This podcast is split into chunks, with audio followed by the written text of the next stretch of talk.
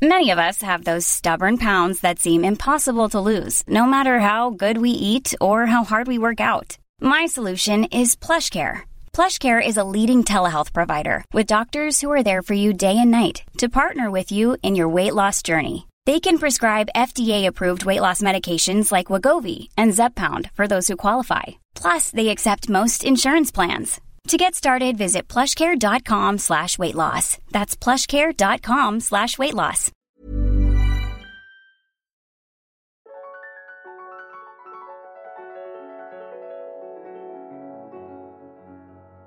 Bienvenue dans Alors c'est pour bientôt, le podcast entièrement dédié à la PMA et au désir de maternité quand ça ne marche pas comme on se l'imaginait. Alors c'est pour bientôt vous propose un nouvel épisode tous les mercredis et donne le micro à une femme ou à un couple qui décide de partager son parcours, ses joies, ses galères, ses questionnements, ses découvertes et qui contribue ainsi à libérer la parole autour de la fertilité. Aujourd'hui, j'ai décidé de vous gâter. Et oui, nous ne sommes pas mercredi et pourtant voici un nouvel épisode. Nous ne sommes pas mercredi non, mais nous sommes confinés. Alors bon, est-ce qu'on sait encore vraiment quel jour on est? Non, en tout cas pas moi. Lorsque j'ai créé ce podcast il y a quelques mois, alors qu'il n'y avait pourtant aucun podcast sur le sujet quelques temps euh, auparavant, plusieurs podcasts sur la thématique de la PMA et du désir de maternité sont sortis au même moment. Plutôt une bonne nouvelle pour la communauté, on allait enfin délier les langues, parler d'un sujet si important qui touche tant de couples. Ces podcasteuses que j'ignorais encore la veille m'ont accueilli à bras grands ouverts dans la sphère PMA d'Instagram.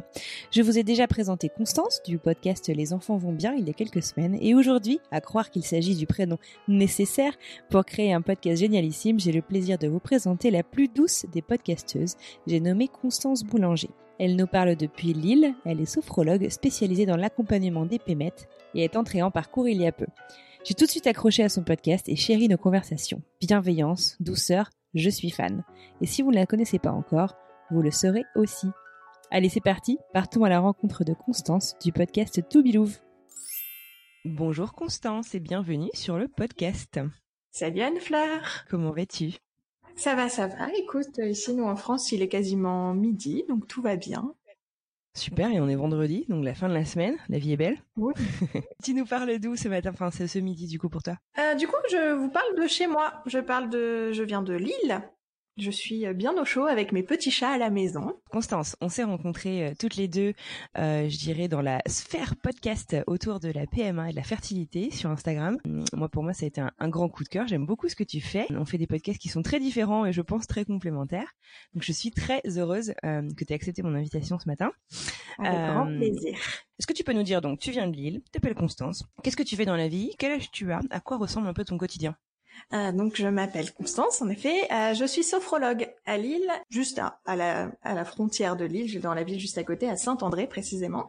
Donc je suis sophrologue, je, fais des consultations euh, autour de différentes thématiques, mais au fil des années, il s'avérait que je me suis spécialisée en PMA, dans l'accompagnement de femmes qui sont en procréation médicalement assistée. J'ai eu une première une première consultante, une deuxième, une troisième, et à force en fait tout simplement, j'ai peut-être un petit nom, je sais pas qui a été fait, mais bref, j'ai eu de plus en plus de femmes qui sont venues vers moi dans, dans mmh. ce sens.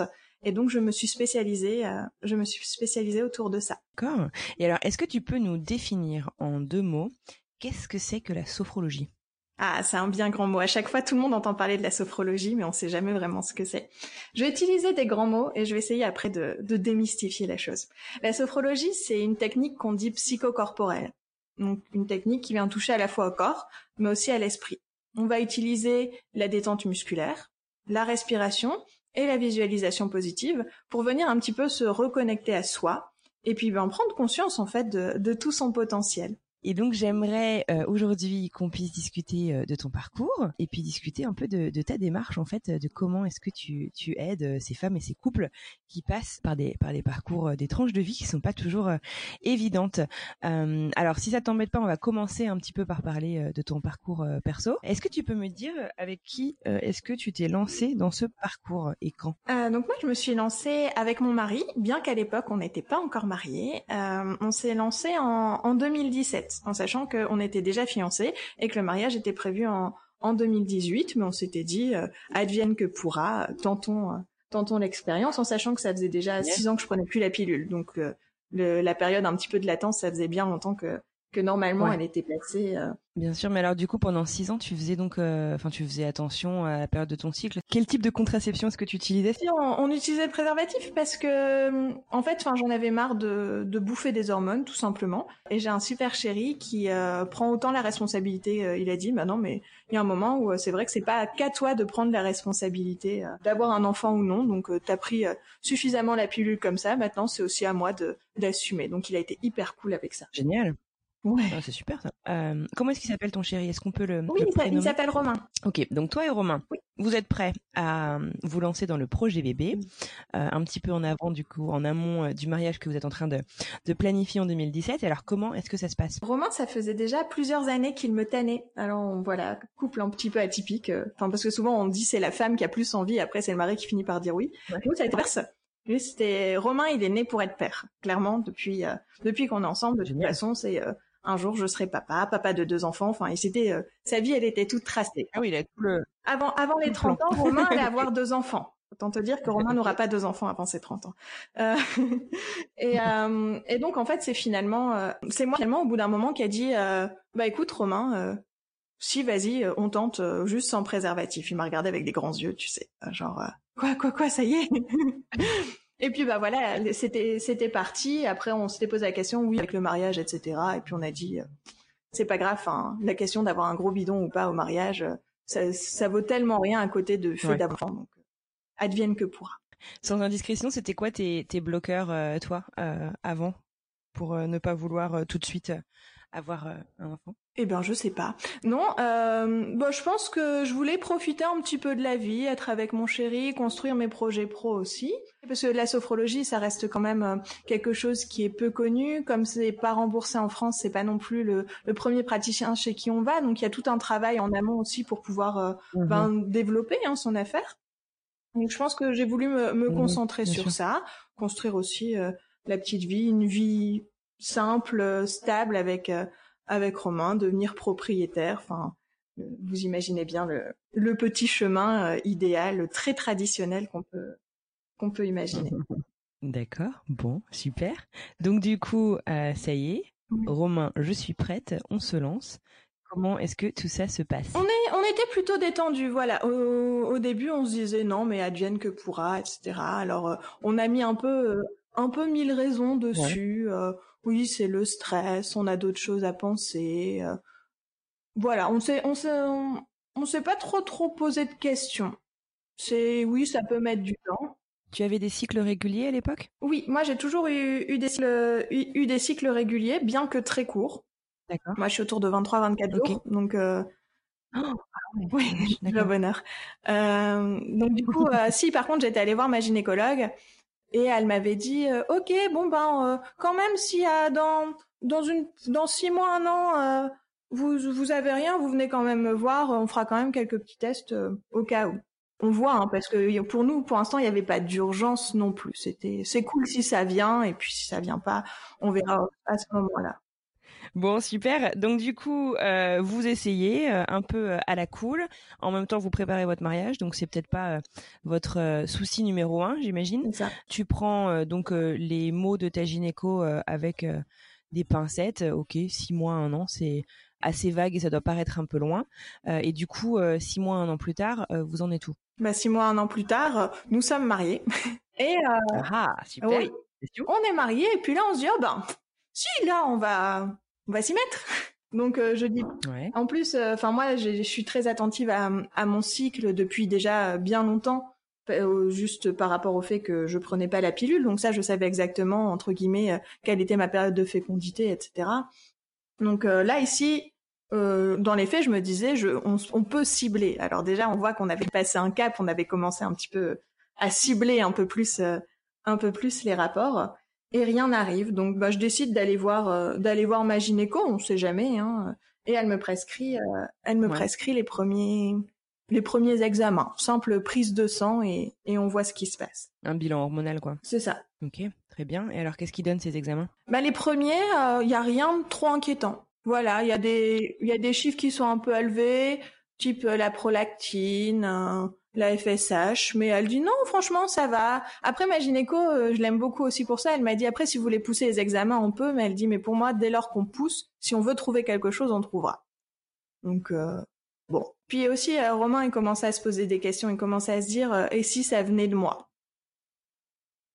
Donc six mois plus tard, de retour chez la gynéco, où là, ça y est, elle nous sort la batterie de test avec toutes les joyeusetés du spermogramme, de l'échographie testiculaire, de l'hystérosalpingographie. On déclenche le plan, euh, le plan sec, quoi.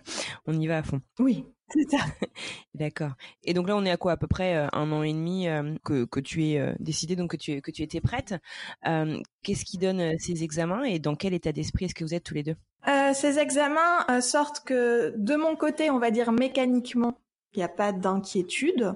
Oui, c'est ça. De mon côté, il n'y a pas d'inquiétude. Du côté de Chéri, les résultats reviennent. Euh, on le ressent comme catastrophique parce que le fait de voir ces, ces nombres n'avoir même pas 1% de typique et 0% mhm. qui survit dans la demi-heure, on se dit mais jamais on va réussir quoi. C'est normal qu'au bout d'un an et demi, je sois toujours pas enceinte.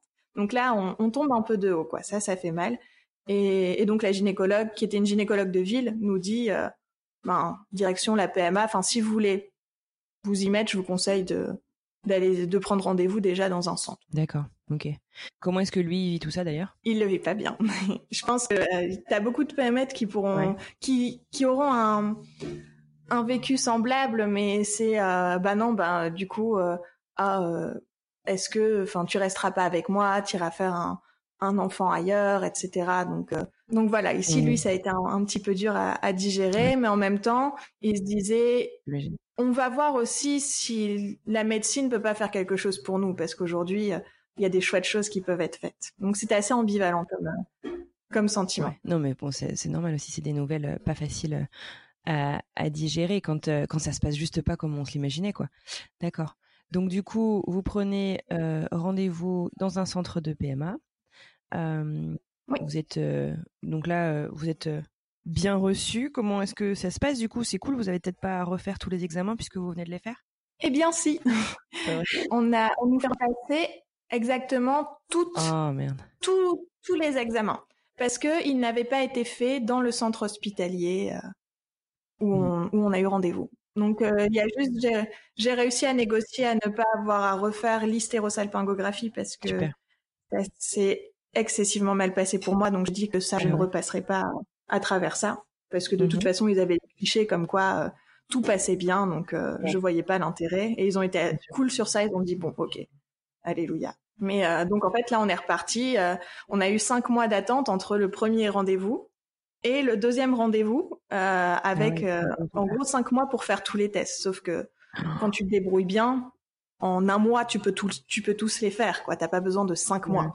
Ah, c'est eux qui sont partis du principe que vous auriez besoin de cinq mois? Oui, mais après c'est donc là c'est un c'est un CHR, c'est un centre hospitalier régional. Donc mhm. euh, l'État et je pense qu'il y a aussi beaucoup de rendez-vous et et du coup tant que tant qu'on n'est pas entre guillemets dans le processus vraiment de FIV, ils, ils espacent peut-être, mhm. ils mettent pas les priorités là quoi, je pense. D'accord. Et alors du coup donc cette nouvelle euh, batterie d'examen euh, ne révèle rien de nouveau, si? Euh, Si, euh, ça révèle pour ah. moi une, euh, une réserve ovarienne basse. Et en fait, là, ils me disent, mais madame, euh, on est, euh, enfin, en fait, vous êtes un, un mystère pour pour la médecine. ça fait toujours très plaisir d'entendre ça, parce qu'en fait, vos, en gros, côté hormonal, type FSH, etc.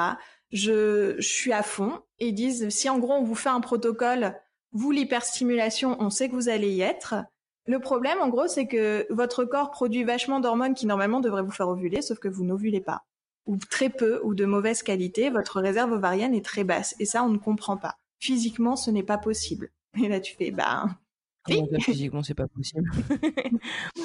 si, c'est ce qui se passe dans mon corps. Donc en fait, moi, du coup, après, derrière, on est reparti pour une autre batterie de tests parce qu'ils voulaient voir si c'était pas planté.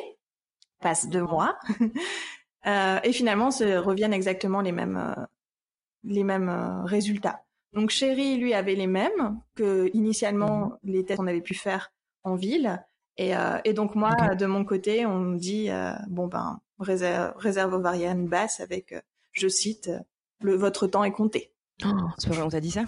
Oui, Non, c'est très sympa quand à 28 ans on te dit que ton temps est compté. Et surtout quand on voit le, les délais qu'il y a entre, entre chaque rendez-vous. c'est clair, ouais. Le geste, allier le geste à la parole. C'est ça. ok. Bon, et alors donc du coup, donc on a bien compris qu'il ne l'explique pas euh, vraiment euh, cette faible réserve ovarienne, mais du coup, euh, bah vous avez peut-être besoin d'un ben, d'un coup de pouce, ce qui est en soi une bonne nouvelle. C'est plutôt que de rester complètement inexpliqué, ils ont des ils ont des, des solutions. Qu'est-ce qu'on vous propose concrètement?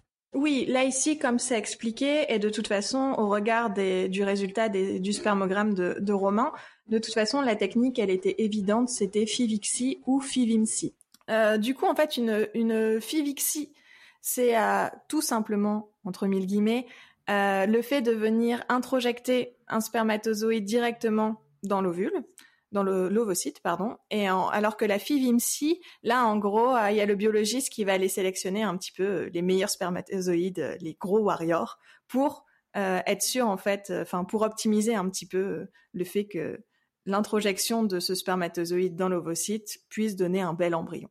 D'accord, ok, bon, merci d'avoir clarifié tout ça. Et alors du coup, du fait de ta faible euh, réserve euh, ovarienne, est-ce qu'on propose euh, quelque chose pour t'aider là-dessus aussi? Eh bien là, c'est la grande question, puisqu'en fait, ils ont fait une réunion en équipe euh, pour savoir ce qu'ils allaient faire pour moi, puisque je rappelle, je suis un mystère. Et euh, donc en fait, le dernier rendez-vous s'est soldé comme ça. Le dernier rendez-vous, normalement, on nous avait dit ah vous allez voir, c'est bon, euh, prochain rendez-vous. Juste avant, plus j'avais rendez-vous avec l'anesthésiste. Donc entre guillemets, tous les voyants étaient ouverts pour qu'on nous donne le protocole à ce fameux rendez-vous. Donc nous sommes arrivés au rendez-vous pour obtenir les ordonnances et on ne nous en a pas donné en nous disant bah non, mais on doit refaire une réunion. mais pourquoi? Ben pour savoir ce qu'on va faire avec vous. Mais en attendant, c'est pas grave. Enfin, monsieur va repasser un spermogramme, le cinquième, au cas où tu sais, ça aurait changé. Euh, et donc euh, là ici, euh, donc il a repassé son spermogramme. Ils vont, ils ont envoyé, je sais pas. Donc nous on est à Lille, ils ont envoyé une partie à Paris et une partie à Grenoble pour aller faire aussi des analyses de son spermatozoïde. On nous a demandé si on était consanguin. Enfin, voilà. Enfin, c'est assez épique notre parcours pour enfin mmh. avant en plus d'avoir le protocole, c'est ça le pire, c'est qu'on n'a même pas encore euh, dans la phase euh, on va faire un bébé quoi. Ouais, d'accord, ok. Bon et d'accord. Donc du coup là euh, c'est récent ça? Oui là on est c'était au mois de février. D'accord, ok ok. Donc du coup là vous attendez les derniers résultats ou comment c'est c'est quoi les prochaines étapes? Eh bien oui en sachant qu'entre deux on nous avait dit il faut que vous alliez voir le généticien. Euh, à titre informatif. Alors ça, ça me fait toujours rire, aller voir, euh, en sachant qu'il y a à peu près cinq mois de délai pour obtenir un rendez-vous chez le fameux généticien. Ah, c'est pas vrai, d'accord. Tout en sachant que la biologiste qui nous expliquait un petit peu ce qu'ils allaient faire avec euh, avec le spermogramme de, de Romain nous a dit non mais tant qu'on n'a pas les résultats du spermogramme, ça sert à rien de prendre le rendez-vous. Donc si ça tombe, vous aurez même pas besoin d'aller le faire. Donc entre guillemets, même eux, entre les médecins, ils sont pas d'accord avec ce qu'ils vont faire avec nous. Ah en sachant dans tous les cas, ils ont dit on n'attendra pas les résultats de génétique si, si on doit pousser les recherches, parce qu'en moyenne, c'est 5 à 10 ans pour obtenir ah. des réponses et vous n'avez pas 5 à 10 ans à attendre. Puisque le temps est compté, comme on te l'a dit. Non mais d'accord. ok. Bon, alors donc du coup, euh, encore beaucoup de points d'interrogation. Est-ce que je comprends? Comment est-ce que, alors ça peut paraître un peu bête comme euh, comme question, mais comment est-ce que vous vivez ça tous les deux? Comment est-ce que votre couple vit tout ça? Alors on le vit. Moi là sur le sur le coup, j'ai été assez affectée parce que ben je pense que j'étais très en joie de me dire ça y est, j'allais avoir le protocole. Donc le fait de dire bah non, mmh je l'ai un peu euh, moins bien vécu. Ouais. Je le prends avec beaucoup de recul. Je m'étonne presque de ma sagesse. Je pense que la sophrologie, ça aide vachement pour ça. C'est pas de, de l'autopromo, mais, mais ça aide vraiment. Euh, je prends vachement de recul et je me dis, euh, en tout cas, j'ai décidé de faire cette, d'avoir cette philosophie de vie, de me dire, c'est parce mhm. que Constance, t'as d'autres choses à faire entre deux. Là, c'est l'occasion de développer d'autres projets. Entre guillemets, de toute façon, là, ton projet euh, devenir maman, il est pas pour maintenant. Qu'est-ce que tu fais à côté? Et investis ce temps-là pour euh, pour développer d'autres choses. Bah, c'est super. tu, te, tu, te, tournes vers la création euh, d'autres choses, mais tu te tournes. D'accord, donc tu t'occupes aussi beaucoup. Euh, c'est ça. Après, mon chéri, lui, il est dans un peut-être dans une autre optique. Après, on est très, on, on attend toujours parce que c'est pas nous qui décidons quand est-ce que les rendez-vous vont avoir lieu. Donc euh, tous les jours, on va à la boîte aux lettres pour voir si on n'a pas reçu de convocation. Donc ça, c'est toujours un peu. Ouais. Donc il y a aussi une partie un peu dans l'expectative qui qui doit pas être super super évidente. Complètement. D'accord. Vous en parlez facilement tous les deux? Oui, oui, oui. Ça, c'est. Euh, Ça, c'est, on la parole, elle est, elle est très libre sur ça. On, c'est vraiment un projet commun, donc Ouais. on a, c'est chouette aussi de traverser ça ensemble. Ouais, bah oui, c'est clair, c'est c'est c'est important. Et alors, la place de votre parcours euh, dans votre euh, entourage familial et euh, et amical, est-ce que vous en avez un petit peu parlé ou pour vous c'est trop tôt? Euh, si, on en a parlé. Au début, on s'était dit on n'en parlera pas ou on en parlera au moins peut-être à nos parents. De mon côté, on- j'ai fini par le dire parce que c'était une réunion de famille qui a été extrêmement éprouvante pour nous dans le sens où je crois qu'on s'est pris au moins 26 fois des coups de alors c'est pour quand? Euh, il faudrait peut-être s'y mettre. Euh, Romain s'est pris de la part de mon grand-père et c'était bienveillant je pense de la part de mon grand-père. Enfin, en tout cas c'était pas s'il savait il aurait pas dit ça mais il a dit ah bah c'est que Romain il sait pas s'y prendre. Euh, cette magnifique phrase.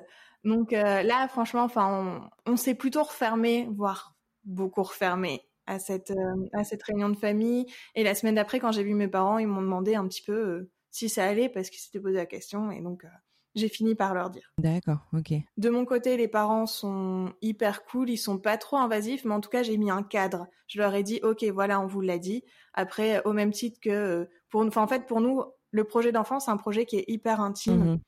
Et euh, au même titre que on n'envoyait pas des textos à nos parents à chaque fois qu'on faisait l'amour pour essayer d'avoir un enfant, on part du principe que on va pas leur envoyer un Ouais. texto pour leur dire, euh, je commence les injections, je fais ceci, je fais cela. Ce qui est tout à fait euh, tout à fait Donc, légitime euh, et ça leur va comme cadre. C'est un cadre qui va à tous. Oui, ils, ils le respectent Mhm. en tout cas. Après, euh, ils sont très ouverts et voilà, dès, si on veut en parler, on en parle.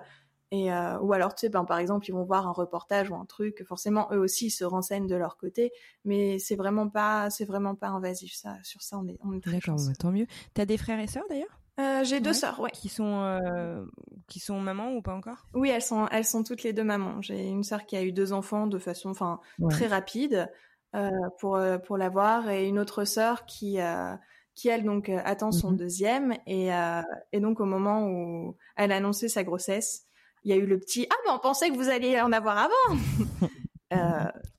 qui a permis aussi de libérer la Ouais. parole auprès de mes sœurs et donc de révéler qu'on était en PMA et c'est comme ça aussi qu'on a appris que que ma sœur était également passée par la PMA pour son deuxième. D'accord. Je souhaite bien sûr à personne d'avoir à passer en PMA, mais c'est c'est chouette justement d'avoir pu libérer euh, la parole dans la famille. Moi, je sais que le jour où j'en ai parlé à mes frères et sœurs, ça m'a énormément aidé. Ça soulage Mais vraiment. ça. Et puis et puis finalement, c'est de la même manière que euh, le jour où tu tombes enceinte. Alors il y a, on a- on- il y a une pseudo règle officieuse qui te dit de pas l'annoncer avant trois mois.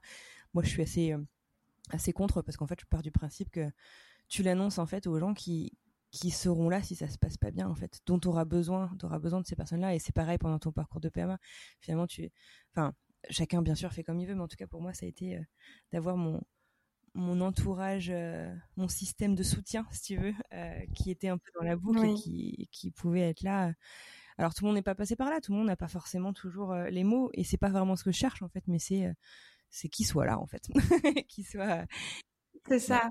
Mais, mais la dernière fois, tu vois, bah, c'était sur Instagram, j'avais posé la question, euh, est-ce que vous le dites à votre famille ou Mhm. pas? Et euh, ce qui était revenu, euh, c'était, donc il y en avait qui disaient, bah oui, pour moi, c'est évident qu'il faut le dire et tout, et comme ça, c'est un soutien. Et certaines avaient, avaient témoigné leur peur en disant, bah non, mais j'ai peur des réflexions, etc. Et, et parfois, en fait, alors je dis pas, il y en a vraiment dans les familles où il va y avoir des réflexions. Ouais, ça, ouais, c'est évident. Euh, même, même si là, moi, je dis que ma famille a été bienveillante, on a eu des petits euh, ah non, mais en même temps, euh, vous mettez toujours vos téléphones portables dans vos poches, tu vois, donc ou, ou le fameux ah non, mais machin, ah il a essayé d'avoir un bébé pendant quatre ans, il est passé en PMA et finalement ça a été naturel. Oui, ben maintenant si tu veux, je te donne mes résultats, tu verras que naturellement c'est impossible. Voilà. Ouais. Mais euh, oui, non, par rapport à ces femmes qui avaient peur, je pense aussi que parfois il faut il faut réussir à évaluer est-ce que ça fait pas plus de mal de le garder pour soi Mhm. et de se dire que en face, enfin de se raconter presque ces, ces, ces, ces histoires, ce scénario que forcément il va avoir des commentaires qui sont négatifs, qui sont dans le jugement, Mhm. plutôt que de le dire parce qu'au final, souvent c'est un élan d'amour qui nous revient. bien sûr Les gens, les gens souhaitent de tout leur cœur qu'on puisse avoir des enfants. Ça, je pense que c'est Mhm. c'est assez unanime et c'est l'amour qui nous porte et ils vont venir- et qui va nous porter au final peut-être dans ce soutien une fois qu'on a dit qu'on était en PMA. Non, c'est sûr, c'est sûr. C'est important et en fait, faut, il faut trouver, enfin, ce serait mon conseil, c'est de trouver cette famille, que ce soit par les liens du sang ou pas les liens du sang, mais cette ce, cocon euh, autour de nous euh, qui, qui peut justement voilà nous, nous porter et, nous aimer et nous soutenir et, ça fait du bien. depuis euh, février, donc depuis ces nouveaux examens pour lesquels vous attendez de nouveaux résultats et de nouveaux rendez-vous, toi tu t'es tu t'es lancé du coup dans plein d'autres projets. Alors forcément, tu me vois venir à 10 000 km, nous allons parler de ton podcast et de ton accompagnement du coup des couples en PMA en, en sophrologie. comment t'es venue l'idée de ce podcast? Bah justement en fait quand euh, je suis rentrée en PMA, quand j'ai pris conscience que ça y est, moi aussi, entre guillemets, je devenais une PMA, je suis allée voir un petit peu, euh, un petit peu sur les réseaux sociaux. Donc moi, je l'avais déjà vécu au sein de mon cabinet, les mmh femmes en souffrance. Mais je me disais aussi, Constance, les gens qui viennent te voir, généralement, c'est pas parce qu'ils pètent la forme. Donc, euh, c'était normal qu'ils témoignent une forme de souffrance.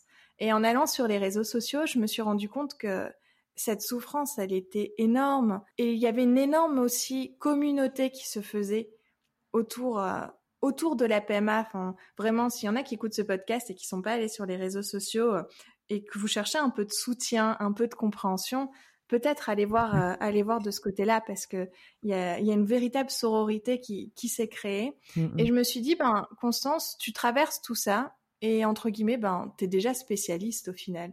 C'est l'arroseur arrosé, c'est-à-dire que ben, t'as accompagné des gens, t'accompagnes d'ailleurs toujours des gens en, sophrologie euh, pour mieux vivre leur parcours. Pourquoi tu ne le mettrais pas à profit? Parce que là, ici, il y a tellement de personnes qui, témoignent de leur tristesse, de leur colère, et alors que tu as des outils, toi, pour peut-être les aider euh, à traverser ce parcours de façon plus douce, mmh pour que ce soit un peu moins, un peu moins violent. Donc c'est ça qui m'a donné, euh, qui m'a donné envie, euh, envie de faire ça. D'accord, super. Et alors, est-ce que tu peux nous parler un petit peu plus de, ton podcast euh, C'est, comme je disais tout à l'heure, c'est un, podcast très complémentaire de, celui-ci, puisque tu ne donnes pas la parole à des pémettes ou fivettes ou voilà, enfin des, personnes, des couples qui passent par là, mais tu vas justement aller donner des clés. Est-ce que tu peux raconter un peu ta, démarche, comment tu construis tes épisodes? En fait, euh, je pars du principe, enfin, à chaque épisode, je vais traiter d'une thématique, d'un problème entre guillemets que les PME peuvent rencontrer au cours du parcours. Alors ça va aller euh, là le dernier, bah justement c'est rigolo parce que celui qui est sorti aujourd'hui, euh, c'est autour du est-ce qu'il faut le dire à la famille ou pas? Euh, j'ai aussi traité de, de cette question du alors c'est pour bientôt ou alors c'est pour quand. Ça, c'était mes deux premiers mhm. épisodes. Et euh, voilà, ici des, des moments clés par lesquels tout le monde passe, je pense, quand on est dans ce parcours. Et, à chaque fois, je fournis quelques quelques petits tips, des, des outils pour euh, pour soit essayer de prendre de la distance, pour euh, pour mieux gérer au final. Donc parfois, ce sont des outils de sophrologie et parfois, ce sont aussi des outils de PNL parce que je suis également praticienne en PNL. Écoute, c'est c'est enfin c'est une super idée. Moi, j'avoue que j'ai énormément de plaisir à, écouter euh, tes podcasts. Qu'est-ce que, en sens, je peux te souhaiter pour la suite? J'ai quelques petites idées quand même, mais je veux bien que tu me. je pense que à toutes les personnes à qui tu poses cette question qui ont PMA, c'est d'avoir un bébé. mais euh, au-delà de tout ça, au-delà de cette perspective qui pour l'instant n'est pas là, c'est ben peut-être de de continuer au final ainsi, parce que là, je vais peut-être étonner énormément de personnes, mais c'est vraiment euh, le bilan que je fais de cette semaine euh, je réfléchis beaucoup. Euh, je pense que quand on est en PMA aussi, c'est le moment de revenir à soi et de se poser des questions sur qui on est, dans quelle direction on va. Et en fait, je suis en train de me dire que, étonnamment, je vis ma meilleure vie actuellement. Je suis en train de, de revenir beaucoup à moi mmh et de savoir ce que je veux dans la vie et de me rendre compte aussi de toutes ces belles choses qui m'entourent. Mmh. Et donc, euh, ben, de continuer ainsi. Certes, les émotions seront toujours là. Mmh Il faut les accueillir et je pense que j'y arrive j'y arrive plutôt bien. Je les accepte et, et donc en fait au final, au-delà de cette difficulté, je, je suis heureuse et, et mon couple se renforce et il y a beaucoup beaucoup d'amour. Alors peut-être euh, continuer dans cette énergie d'amour. Ouais, c'est génial, c'est plein d'espoir tout ça, c'est super. Écoute, c'est tout ce qu'on te souhaite. Euh, Constance, si tu avais un, un, conseil à donner à quelqu'un euh, qui, qui se lance dans les bébés ou qui commence à se dire qu'il va falloir passer par un parcours de PMA, ce serait quoi le conseil que tu donnerais? Ouais, si, si je devais donner un seul conseil, c'est c'est prendre soin d'eux et notamment prendre soin de, de choisir un environnement qui est propice.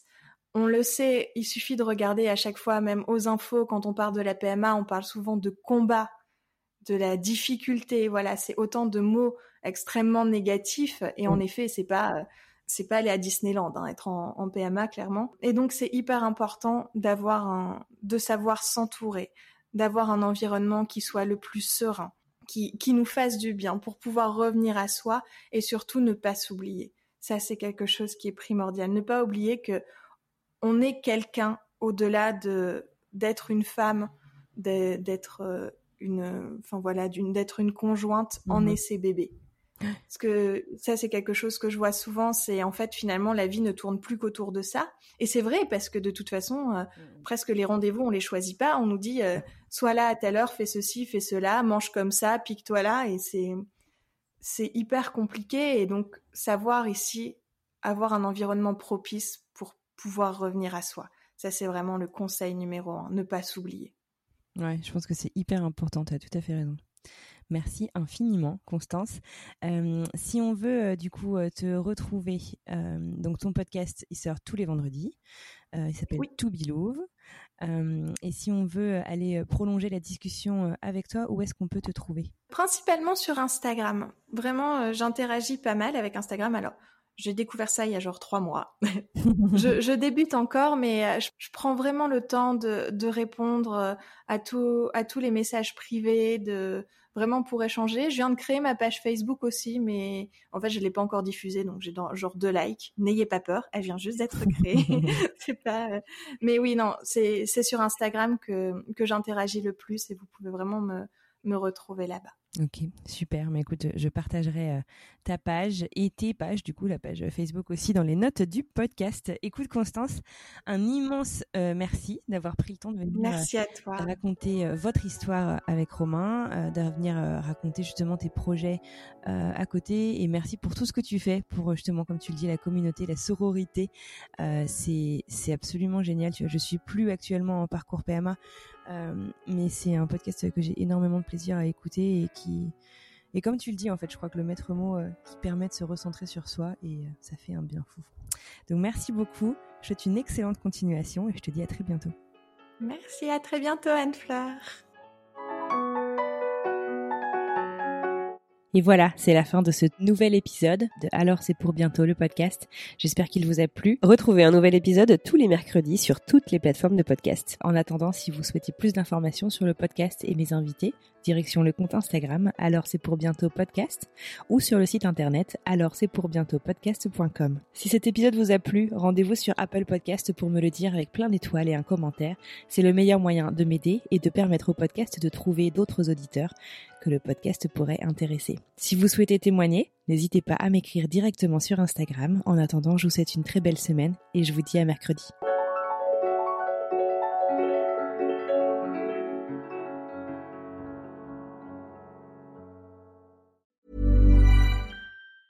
Summer's just around the corner, so give your body the care it deserves with Osea's best-selling Undaria algae body oil.